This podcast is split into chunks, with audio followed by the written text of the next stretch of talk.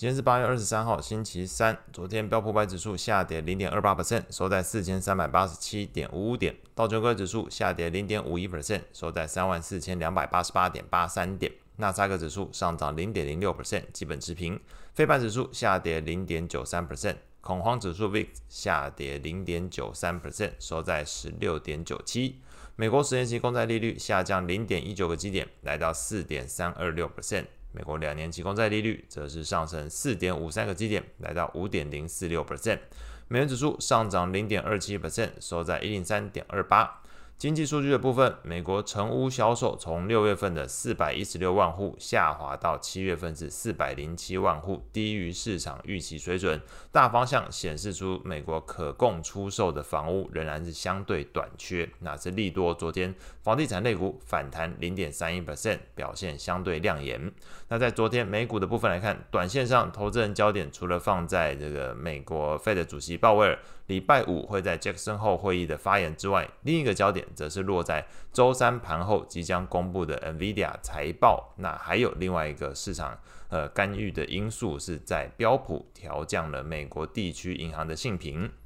那继日前 Moody's 下调了美国的中小型银行信评之后，标普在礼拜一也同步跟进，当然这个后续的力道是发酵在昨天哦。那大方向来说的，标普是下调了五家地区银行的信评，背后原因是在于三点。那第一点。呃，存款基于安全性考量而大量外流，这个是之前这个矽谷银行爆发事件之后的第一步影响。第二步是在于存款开始移动到利息更高的账户，那这一部分是加重了地区银行本身的融资成本，所以这是第二点，跟整个大环境目前的升息的。呃，议题绑在一起，的一部分银行、大型银行或许可以提高更好的这个存款利率，所以这个资金往利息更高的地方去做移动哦，所以这个是第二点。那第三点则是地区银行本身的股价明显的下跌，那这个理由加重了这些区域银行本身在资本安全性或者资本市足率上面的疑虑，所以基于这三点，标普也是做了一些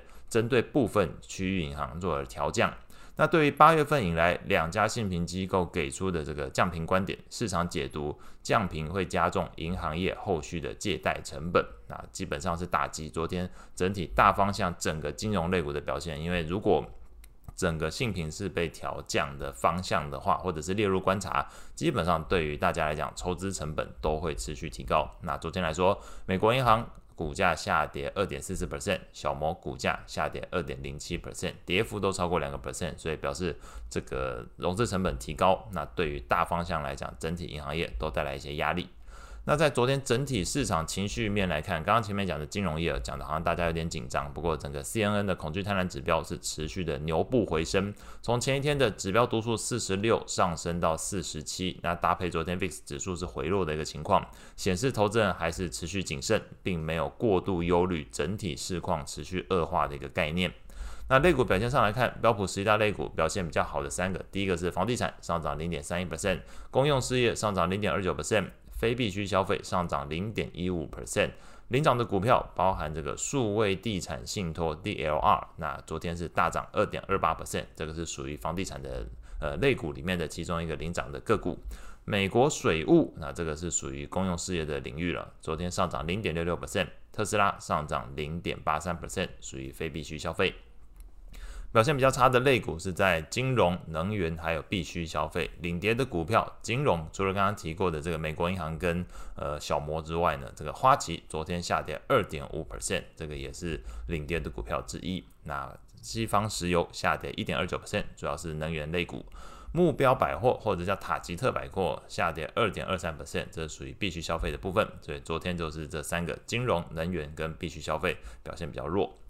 在券商部分，Fed 理事行里士满分行的行长巴尔金受访的时候表示，跟三四月份的数据相比，美国经济有再度加速的一个迹象。但是如果有引发通膨无法回落到两 percent 目标的情况的话，Fed 就有进一步收紧政策力道的需求。听起来是废话。那是被问到了这个九月份 Fed 是不是可能升息的时候，巴尔金表示无意揣测。不过他补充。他认为，从近期数据来看，不认为 Fed 有升息步伐过快，或者可能会对经济造成打击的一个情况。所以绕了一大圈，坦白说，就是只想回答一点，就是他看到经济有变好，但是可能如果引发通膨呃上升的话，那势必还是得做升息的动作。那至于目前 Fed 的升息有没有太快，会不会打击经济？他觉得不会。简单说就是这样。至于九月份会不会升息，呃，他表示不知道。所以在昨天债券型的 ETF 价格变化上，美国投资等级债券 ETF LQD 上涨零点三一 percent，高收益债 ETF HYG 则是上涨零点零五 percent，基本持平。外汇市场部分，那美元指数昨天是来到一零三点五八，接近近两个月的高点位置一零三点六八的一个附近。市场短线焦点是放在 Fed 主席鲍威尔礼拜五在全球央行年会或者是叫 Jackson 后会议有这个演说的内容。目前多数经济学家是不认为鲍威尔会释出极度鹰派的讯息，但由于目前来说通膨就是高过两百分的一个目标水准，所以预期内容方向还是会表示维持高利率一段时间。另外一方面，日本十年期国债利率昨天是上涨一点五个基点，来到零点六六五 percent，创二零一四年一月以来一个新高。那通常这个美日本国债利率上升，近期日本央行都会采用购债去压制这个日本公债利率，但是近期来说反而没有了，这个反而看到创这个二零一四年一月来一个新高。那背后原因有市场人士是解读，因为近期的利率涨势还算平稳。那大方向也就隐含着日本央行不乐见日本公债利率迅速上升，但不排斥上升的这一个潜在规则。那昨天日元是跟着这个本身日本国家本身的利率哦，那是同步上升，日币升值零点二六 percent，来到一四五点八三。那后续即将公布的重要经济数据，礼拜三的话是欧元区、英国跟美国都会公布制造业 PMI，那同时南非会公布 CPI，加拿大会公布零售销售，欧元区会公布消费者信心，同时礼拜三盘后有 NVIDIA 的财报结果公布。那以上是今天所有内容，我们下次见。